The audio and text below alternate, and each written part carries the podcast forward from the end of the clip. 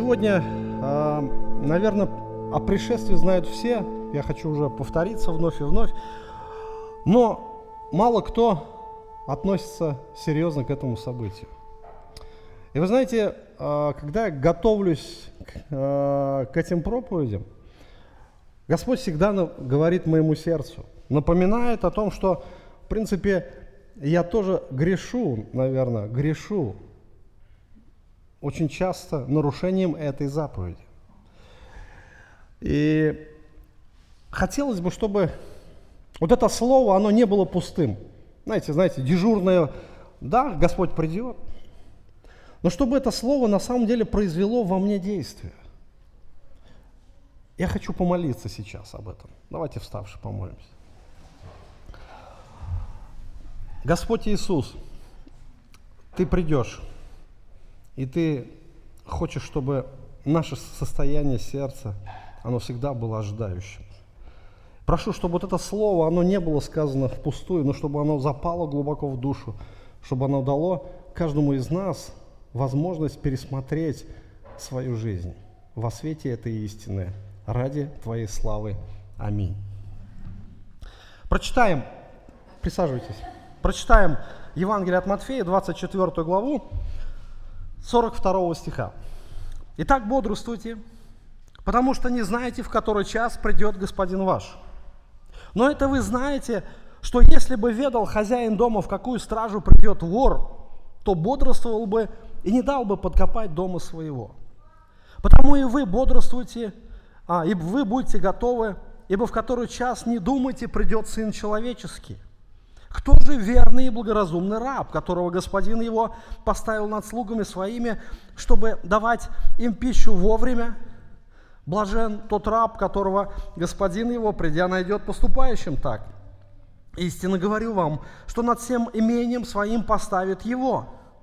Если же раб тот, будучи зол, скажет в сердце своем, не скоро придет господин мой и начнет бить своих товарищей, есть и пить с пьяницами, то придет господин раба того в день, который он не ожидает, и в час, который не думает, и рассечет его, и подвергнет его участи, одной участи с лицемерами. Там будет плач и скрежет зубов. Итак, Господь с учениками на горе Елеонской. Он отвечает на два простых вопроса – когда будет твое пришествие и каковы признаки твоего пришествия. Иисус очень много говорит о признаках, он говорит о том, как все это будет происходить, те события, которые будут предшествовать его пришествию. Потом он говорит о, о факте самого пришествия, как оно будет происходить. И потом он говорит, отвечает на второй вопрос и говорит, никто не знает, когда это будет. И тут он делает ключевое утверждение, друзья, ключевое практическое утверждение. Я думаю, что это самый главный центральный текст всей его проповеди, всего его наставления к ученикам. Итак, бодрствуйте, потому что не знаете, в который час придет Господин ваш. Иисус говорит о своем пришествии, и он делает ключевой вывод. То есть как его ученики, как его последователи должны относиться к этому событию. Итак, бодрствуйте. Слово «бодрствуйте» буквально перевод с греческого «григорео». Слово, а, имя такое, Григорий есть, да? Это значит «бодрствующий». Ну, это к сведению, да. Вот. Когда будете давать имена, мамы молодые, помните, да, вот это Григорий, значит бодрствующий. Может быть, кто-то и назовет. Вот. А, Господь говорит, бодрствуйте. Бодрствуйте, значит быть бдительным, очень а, а, настороженным, очень внимательным. То есть бодрствовать – это а, ожидать чего-то, знаете, в таком, это состояние души. И Господь употребляет это слово в настоящем времени. Кто изучает греческий язык, знает, что глагол в настоящем времени означает некий процесс, постоянный процесс – Глагол повелительного наклонения в настоящем времени, это значит, Господь говорит, будьте в этом постоянно. Будьте в этом состоянии постоянно. И причем повелительное наклонение говорит о заповеди, друзья. Это заповедь Христа. И это заповедь, которая нарушается. Подавляющим большинством христианам чаще всего. Я говорю о своем сердце. Когда я читаю эти строки, конечно же, а, Господь говорит мне о моей жизни, что на самом деле и я также грешу нарушением этой заповеди. Это заповедь Христа. Итак, бодрствуйте. Обратите внимание на ту серьезность, которую Господь говорит а, эту заповедь. Когда Иисус говорит о каких-то вещах, Он часто дает иллюстрации. Но, говоря об этой заповеди, Иисус употребляет шесть иллюстраций. Шесть. Это не одна, даже не две, и даже не пять, шесть. Вы понимаете, насколько это серьезно? Это очень серьезно, потому Господь с разных сторон подходит к пониманию этой заповеди и говорит, друзья, это серьезно. От этого будет зависеть вся ваша жизнь и будет зависеть качество всей вашей жизни. Вы можете относиться к этому несерьезно, и от этого тоже будут последствия. Хотим мы ли этого, не хотим, но это серьезно. Христос шесть раз иллюстрирует, иллюстрирует эту заповедь. Понимаете? Шесть. Это очень много. Очень много.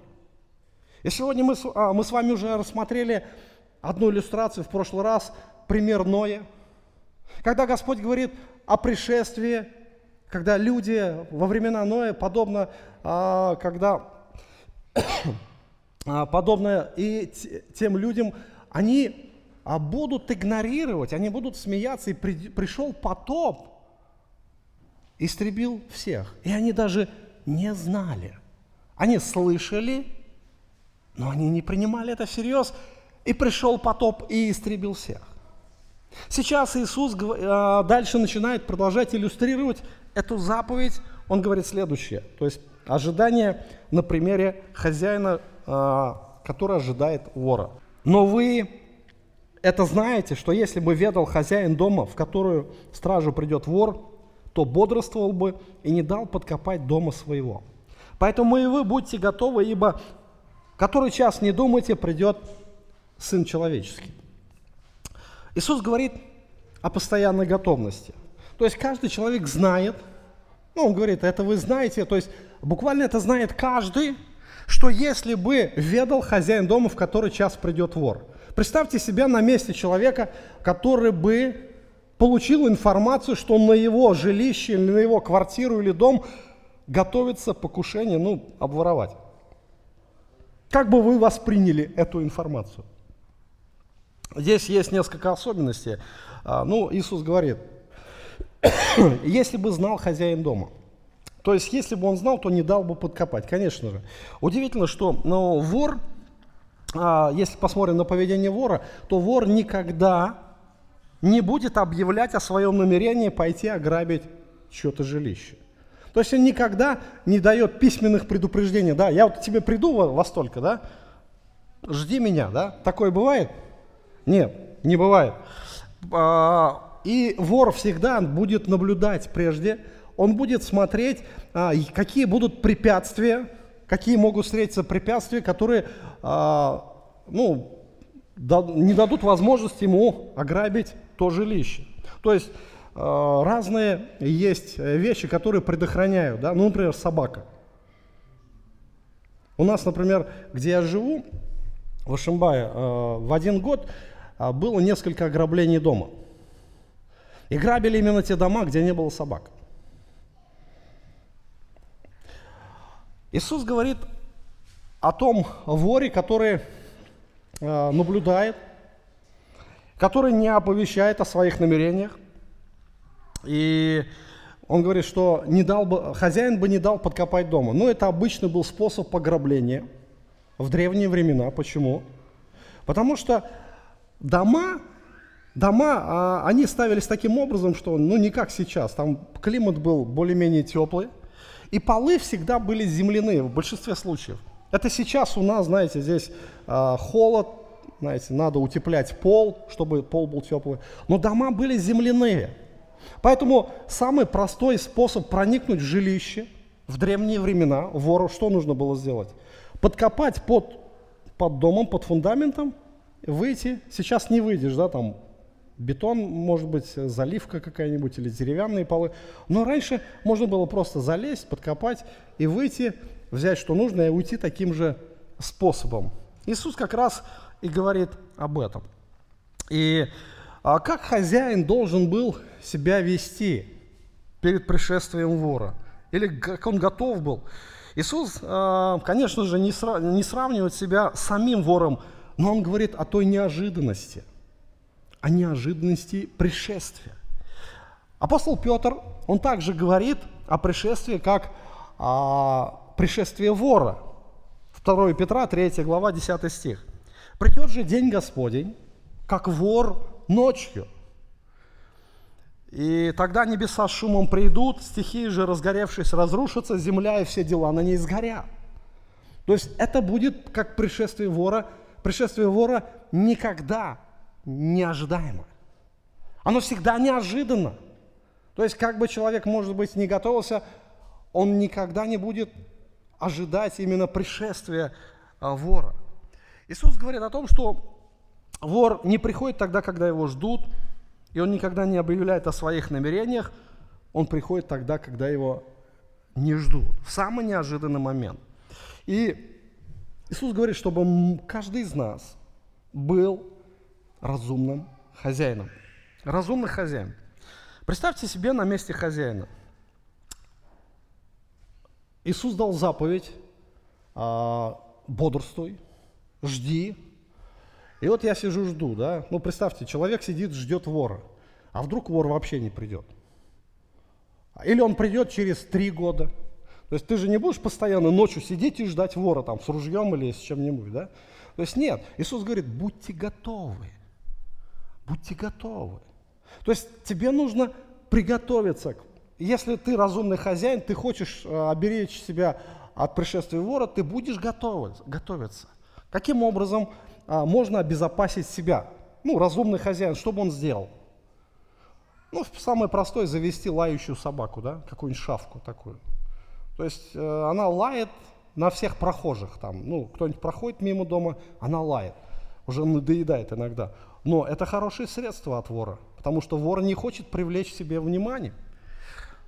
Посложнее, например, технология – это поставить видеонаблюдение, поставить охранную сигнализацию, то есть это уже требует дополнительных вложений. Но если хозяин имеет определенные какие-то ценности дома, если у него большая сумма денег, или он а, является обладателем коллекции картин или бриллиантов, то, конечно же, а, кто-то, если узнает об этом, то а, наверняка захотят похитить. И человек, наверное, будет беспечный, глупый, если он не позаботится об охране этой коллекции – то есть он все сделает, разумный хозяин все сделает, чтобы эту коллекцию у него не украли. И Господь говорит, будьте готовы. Будьте готовы. То есть не всегда вы будете, да, а, наверняка вы ночью будете спать, потому что а, нельзя бесконечно не спать и ждать, да. Наверняка вы будете спать, но самое главное, чтобы вы были готовы, чтобы вы позаботились о пришествии вора именно в данном контексте речь идет о пришествии Христа. Как быть готовым? Что значит быть готовым или бодрствовать? Что это вообще значит? Первое, первое, и главное, наверное, я бы сказал, это нужно с Ним примириться. Это нужно с Ним примириться, жить в мире со Христом, чтобы, когда Иисус придет, вы встретили Его не как судью, грозно карающего, и участь которого потом уже э, ваша участь будет в озере огненном, а как Господа, как Спасителя, как дорогого и возлюбленного, которому Господь приготовил царство. Самое главное примириться. Помните, Иисус умер за ваши грехи. Иисус взял ваше проклятие. Он понес осуждение ваше. И если вы в это не уверуете, ждите, не ждите Христа, вы все равно пойдете в погибель. Самое главное, нужно примириться с Ним, друзья. И э, представьте себе, если человек не уверовал во Христа, он сидит, ожидает пришествия Господа. Это невозможно. Это примерно то же самое, если бы преступник, убийца знает, когда за ним придут стражи порядка забирать его, и он сидит их мирно ожидает. Ну, глупо, да? Любой преступник будет скрываться, скрываться от правосудия. Также и грешник. Если он не примирится с Господом, пришествие будет для него чревато. Будет ждать он этого пришествия или не будет ждать, все равно, он все равно пойдет на суд. Поэтому э, обязательно нужно, это, наверное, главное условие, иметь мир с Богом. Быть рожденным свыше, быть усыновленным детем Бога и уже ожидать Его как Спасителя. И далее э, быть верным Ему, служить. Об этом мы будем э, говорить э, дальше. Но удивительно, что Иисус, говоря об этих событиях, да, говоря последователям своим, Он говорит, бодрствуйте, Он обращается как бы сквозь века к тому поколению людей, э, где, ну, которые будут жить именно перед пришествием. Но несмотря на все, то, что будет происходить, на все катаклизмы, которые будут происходить, на все сбывающиеся признаки, на то, что Антихрист воссядет в храме, на то, что Израиль будет гоним, на то, что будут э, землетрясения, на то, что будет очень много разного рода катаклизмов, люди все равно будут ожесточать свои сердца. Они будут настолько ослеплены своим грехом, что они даже будут языки кусать от боли и хулить имя Божье. Такова будет реальность. Но тем не менее, в те времена тоже будут праведные люди – и Господь как бы обращается к ним, чтобы они ждали. Ждали, ждали Христа. Не знают, когда они придут, но ждали. И я думаю, что ожидание Христа – это не только заповедь для тех людей, которые будут жить в, э, в то время, но это заповедь для каждого из нас. Об этом мы чуть попозже поговорим. Посмотрите дальше. Иисус говорит, э, начинает использовать другую притчу, другую иллюстрацию – а, он показывает ожидание на примере верного раба. Кто же верный и благоразумный раб, которого господин его поставил над слугами своими, чтобы давать им пищу вовремя? Блажен раб, которого господин его, придя, найдет поступающим так. Истинно, истинно говорю вам, над всем имением своим поставит его. Если же раб тот, будучи зол, скажет сердце своем, не скоро придет господин мой, начнет бить товарищей своих, есть и пить с пьяницами, то придет господин раба в тот день, который он не ожидает, и в час, который не думает, и рассечет его, и подвергнет его одной участи с лицемерами, там будет плач и скрежет зубов. Итак, два раба.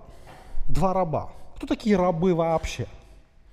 То есть это подданные своего господина, да? у них есть господин – то есть рабы – это такое положение, которым а, человек фактически ничем не обладает. У него нет ничего своего в собственности. То есть все то, что, чем обладает раб, это всего лишь а, дар господина его. И мы видим, что вот эти рабы, их обязанность всегда быть верными господину. То есть это, наверное, знает каждый. И посмотрите, что происходит – а, однажды господин собрался в дальнюю дорогу. На какое-то определенное время. Время не оговаривается. И он поставил а, своих самых близких ему рабов управлять имением, чтобы когда он приедет, все было в том же состоянии, да? все, все так же работало, а, может быть, у него были поля, на которых должны работать другие рабы, может быть, у него а, были виноградники, ну и, конечно же, дом, и представьте себе, чтобы а, все это было так вот, ну, двигалось, за всем нужно надзирать и управлять умело. Но так как его не будет длительное время, нужны будут доверенные лица. И он выбирает из среды своих самых верных ему слуг несколько человек, и он ставит их и дает каждому задание. А, тебе такая область, ну, в смысле, сфера в доме моем, да, тебе, например, виноградники, тебе пшеничные поля, тебе оливковые поля, тебе будет сам дом, семейство мое, там, другие рабы, а, тебе важная сфера, там, чтобы ты заботился о продовольствии, чтобы каждый был сыт, тебе, чтобы был порядок, что ты должен надзирать над всеми. То есть вот таким образом поступает господин, оставляет подданных своих, дав им определенные задания, и уезжает. И уезжает. Но а, Весь интерес в том, что он не объявляет, когда он приедет. Он уехал неизвестно на сколько. Может быть на неделю, а может быть и на несколько лет.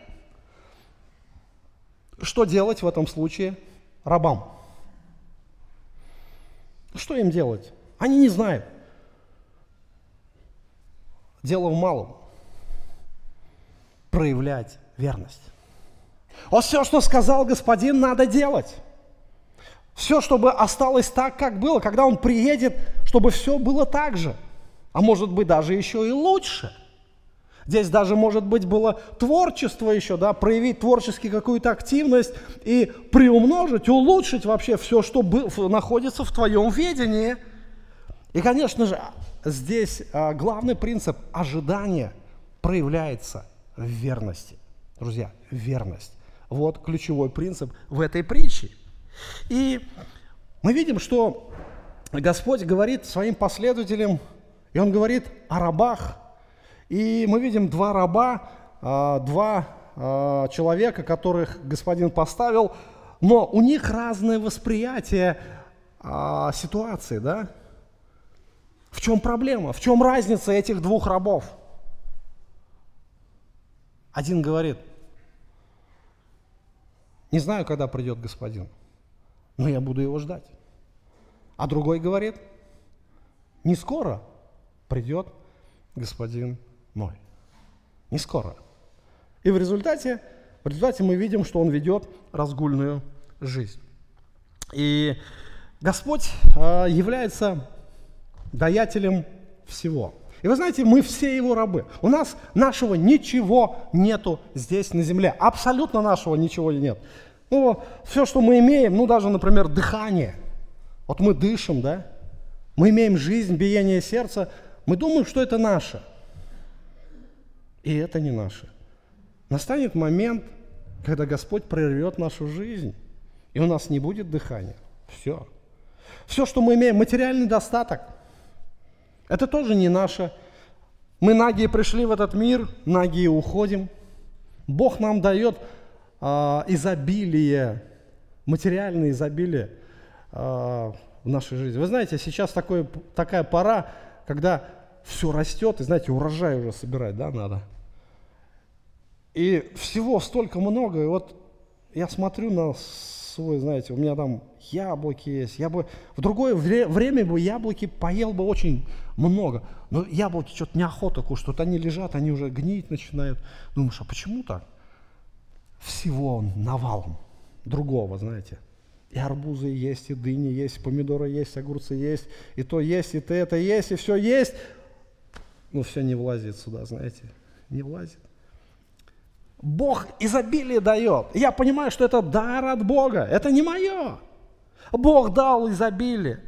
Господь может его и забрать. А, все, все в этой жизни это дар от Господа. Спасение это тоже дар от Господа. Спасение, которое дает Бог по благодати, это не наши заслуги, это дар Иисуса Христа. Вечная жизнь – это Его дар. Но также духовные дары, которым Бог дает верующим. Христос дает каждому его дитя. Это тоже его дар. Духовный, он так и назван, дар. Для чего духовные дары даются? Чтобы мы могли служить этими дарами, прославлять нашего Господа, распространять Его Царство.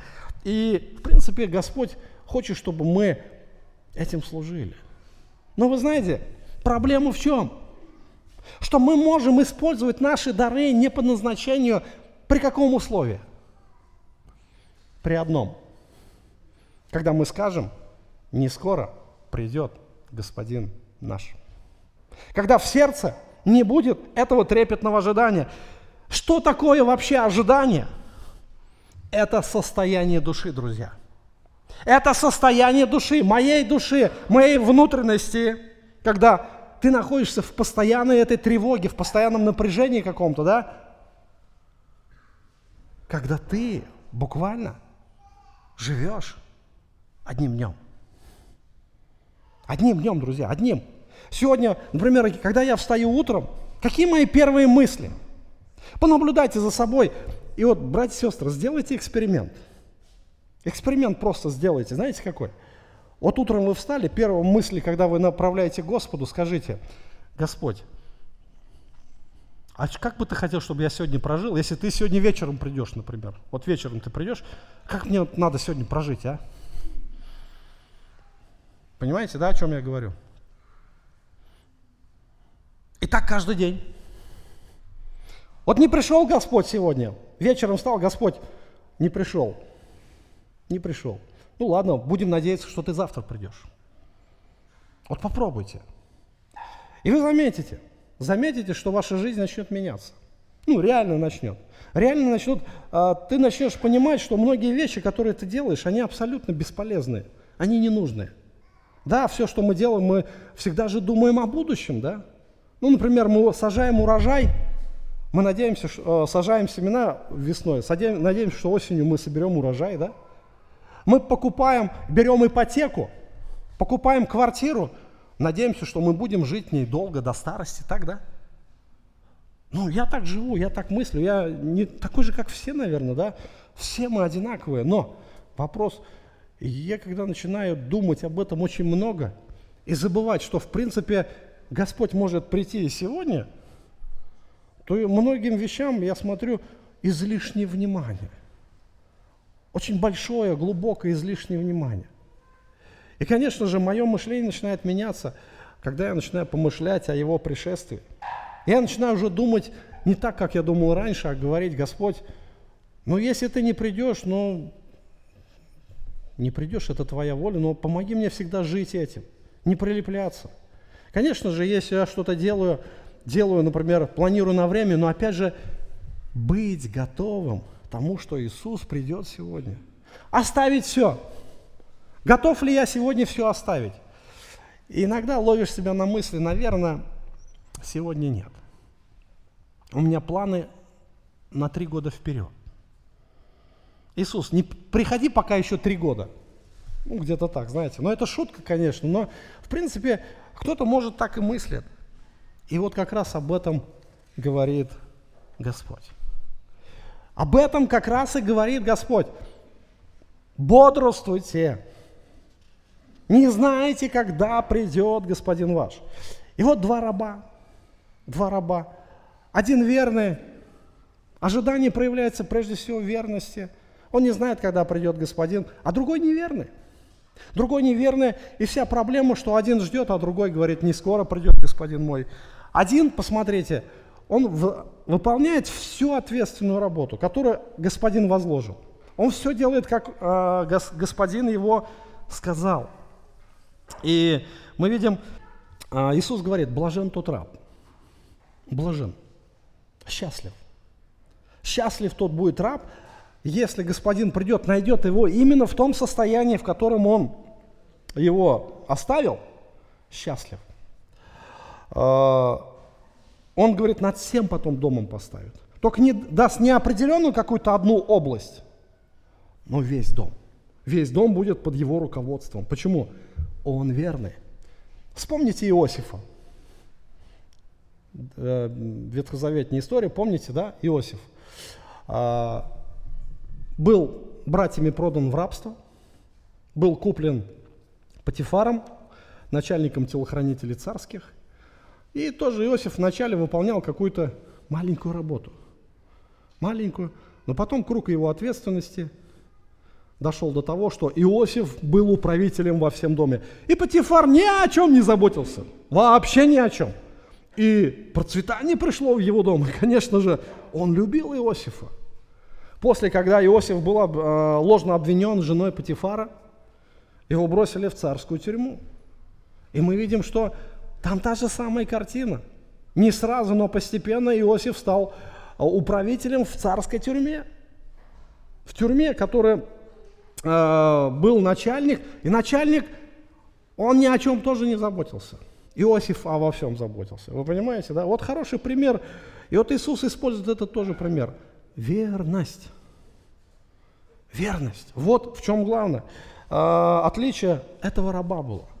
Другой раб говорит, не скоро придет господин мой. Результатом что стало? Он стал э, бить рабов своих, то есть несправедливо относиться уже к таким же бедолагам, как он, рабам. Только того назначил господин, да, он начал их бить, несправедливо унижа, относиться к ним, унижать их. Дальше начал есть, пить с пьяницами, каких-то друзей приобрел. Он возомнил, этот человек возомнил себя господином.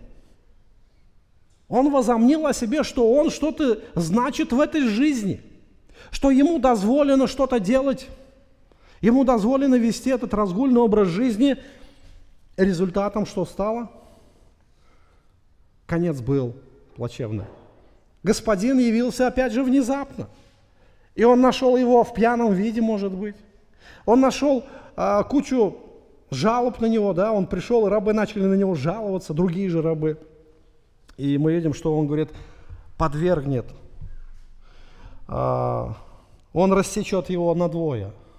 Буквально а, вот это слово, оно означает разделить на двое. Буквально предать смерти и подвергнет его одной участи с лицемерами, там будет плач и скрежет зубов. Речь идет о неверующих людях, речь идет о тех, кто, может быть, слышал, кто, может быть, знает, но не ожидает. Не ожидает. И результатом стала его вечная смерть. Вы знаете, а, когда-то еще в Советском Союзе мне пришлось проходить службу в вооруженных силах, попал, попал я а, в пограничные войска. А, у пограничников есть заповедь такая. Первая заповедь пограничника, кто знает? Быть на чеку. То есть быть буквально постоянно бодрствующими. Другими словами, нужно быть всегда готовыми к тому, чтобы нарушители границы пресечь их нарушение, да, когда они попытаются это сделать. Я помню, что на нашем участке заставы, где я служил, ну, давно не было нарушений границы. И вот мы ходили на службу, мы ходили, нам отдавали приказ, мы шли, и первое время мы выполняли, ну лично я про себя говорю, я выполнял все предписания, а, в то, что предписано мне было делать, а, осмотры периодически, там, проверка КСП и так далее, а, патрулирование постоянное. Но вы знаете, когда нету вот нарушений, ты начинаешь давать некоторые послабления. Послабления некоторые, то здесь, то там. И в результате это переходит постепенно в привычку. Что мы уже иногда доходило до того состояния, уходим в ночной, э, ну, ЧГ называлось, часовые границы, в ночное дежурство, да, а, патрулирование и так далее, проверка постоянно. Мы просто уходили туда спать. С оружием, знаете, недалеко, с сопредельной территории. Любой балбес бы зашел, взял автомат и ушел бы к себе туда, в Иран, и мы бы с чем были? В тюрьму попали. Это беспечность. Это то состояние, в котором мы дошли, вернее, я дошел, ну и некоторые из моих товарищей, доходили до такого реально, потому что теряется чувство опасности, а опасность рядом. Сколько было случаев, когда просто заставу вырезали. Почему? Часовой спит, застава спит, люди приходят, уничтожают всех, никто не слышит, не видит и уходят. Все, таких случаев море было в истории погранвойск. И Иисус говорит об этом, беспечность. Это то состояние, которым можно характеризоваться человек, который не ожидает, не ожидает опасности и в нашем контексте не ожидает пришествия Христа. Уильям Баркли, один из толкователей Библии, а, привел одну басню, интересная басня, о трех учениках дьявола, которые отправляются на землю для завершения своего обучения. Они беседовали с сатаной, то есть шефом всех демонов, о своих планах искушать и губить людей. Один говорит, я буду говорить им, что Бога нет. Это обманет немногих, сказал сатана, потому что они знают, что Бог есть. Второй говорил, я буду говорить людям, что ада нет. Таким образом, ты никого не обманешь, сказал сатана. Люди даже теперь знают, что существует ад за грехи. Третий говорит – я буду говорить людям, что торопиться не надо. Иди, сказал сатана, и ты погубишь их миллионами. И самое опасное из всех заблуждений принято считать, что времени еще много. Очень опасным в жизни человека является день, когда он узнает значение слова «завтра». Есть дела, которые нельзя откладывать, потому что никто не знает, наступит ли для него завтра. Братья и сестры, друзья, и, конечно же, одно из самых больших заблуждений, которые существуют в христианстве, а, это то, что многие скажут, ну, вот эти слова Иисуса ко мне не относятся же, да, это относится к тем людям, которые будут жить перед Его пришествием. Ну, вообще, 24-25 глава Евангелия от Матфея Иисус обращается э, не только к тем, кто будет жить после, э, во времена скорби перед пришествием Его, но это обращение, оно вообще ко всем Его последователям. Если вы будете внимательно изучать Священное Писание, вы увидите, что состояние ожидания – это должно быть правильное состояние каждого христианина. Правильное состояние, постоянное ожидание. И Господь, Он придет за своей церковью. Он придет за своей церковью, чтобы забрать нас. Сегодня уже брат Виктор говорил о том, что кто-то будет и живым взят на небеса, да? Может быть, это будет и сегодня. Может, это будет завтра. Но главное, а ожидаю ли я этого? Готов ли я к восхищению Господу? Может быть, кто-то и умрет. Может быть, кто-то и умрет. Я думаю, что многие из нас, здесь сидящие, может быть, э, не дождутся этого события. Мы вот сестру на этой неделе похоронили. Она уже утешается у ног Христа. И очень много наставлений по этому поводу уже к верующим. Неважно, в каком времени мы живем, неважно, в какой местности мы живем, но самое главное, Иисус говорит, ожидайте – Апостол Павел говорит в послании к римлянам в 13 главе с 11 стиха.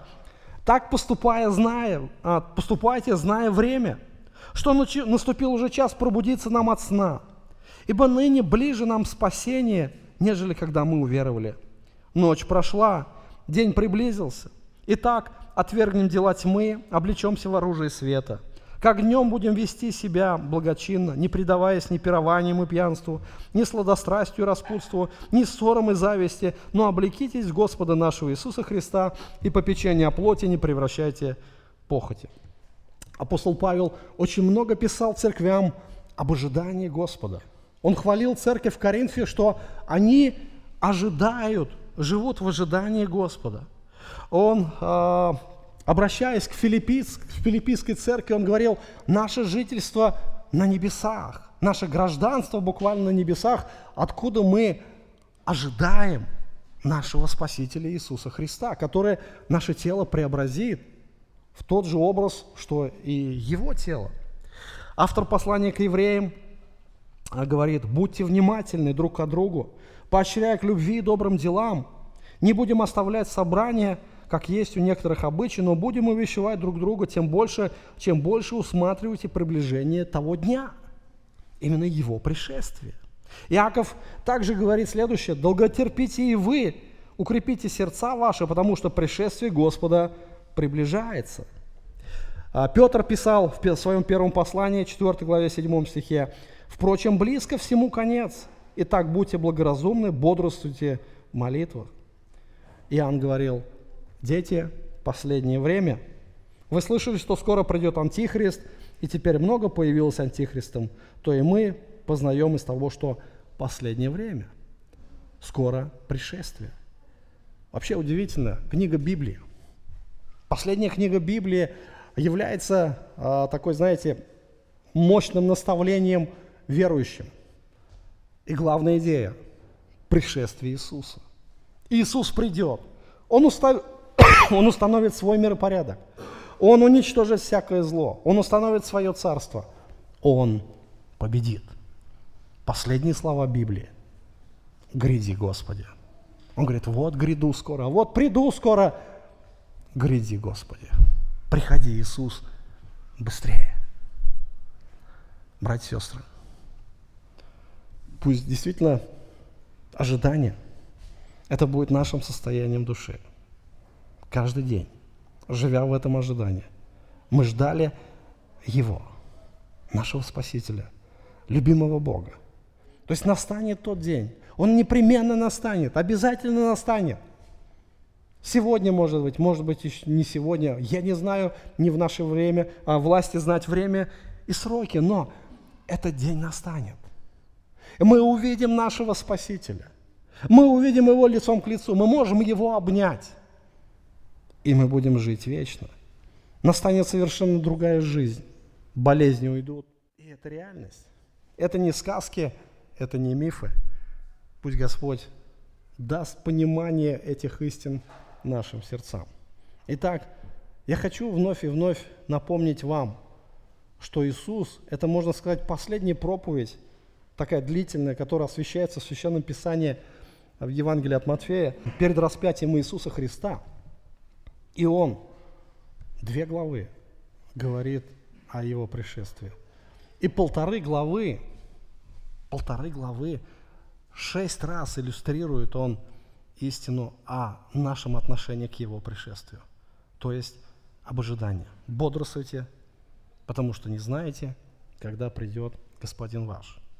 В следующий раз, если Бог нам позволит, мы продолжим тему размышлений, уже рассматривая другие притчи Иисуса об его ожидании. Но пусть вот эти два, а, две проповеди о хорошем хозяине, да, который заботился о сохранности своего дома, о воре, да, он говорит, будьте готовы, будьте готовы. И также а, проповедь о двух рабах. Друзья, мы, конечно же, можем много говорить, но вот эти два раба, они иллюстрируют на самом деле людей, возможно, религиозных, возможно, верующих. Но второй раб, он был неверующий. Он был неверующий. Почему? Он не ожидал. Он был неверен. И, конечно же, когда мы смотрим на все то, что Бог говорит о нашей жизни, конечно же, мы должны понимать, что Он учит нас ожидать Его и проявлять верность. Верность в каждом дне. Верность э, в хождении перед Ним, да, в соблюдении чистоты хождения перед Господом. Верность в служении Ему. В служении. Действительно, забочусь ли я о том, чтобы прославлять моего Бога здесь на земле? Чем должна заниматься церковь? Он говорит, идите, проповедуйте Евангелие. Идите, научите все народы, крестя их во имя Отца и Сына и Святого Духа, уча их все соблюдать, да, что я вам заповедовал. Иисус оставил церкви великое поручение. Это главная обязанность каждого христианина. Если действительно я люблю Господа, я буду Его ожидать, и результатом станет проявление моей верности, живя здесь на земле, я буду верен. Верен всему тому, чему учит Господь, а, что Он говорит, это будет для меня ценным придет, когда Иисус, Он говорит, блажен тот раб. Верный раб счастлив будет. Счастлив он будет. То есть действительно Господь даст великую радость и великое счастье. И на самом деле это правда. Вся слава Ему, помолимся. Благословенный наш Спаситель, Ты являешься источником всех благ – ты дал нам спасение, и сегодня пусть эта истина о нашем ожидании Тебя, она проникнет в каждое сердце. И пусть действительно э, Твоя благодать нам поможет в этом. Даруй нам понимание глубоко этой истины и действительно быть теми верными рабами, ожидающими своего Господина. Господи, яви милость Твою над нами – прости нам а, этот грех, что мы делаем, наверное, каждый день, не проявляя верности в ожидании Тебя. Пусть действительно Твое имя прославится в нашей жизни. Ради Иисуса Христа. Аминь.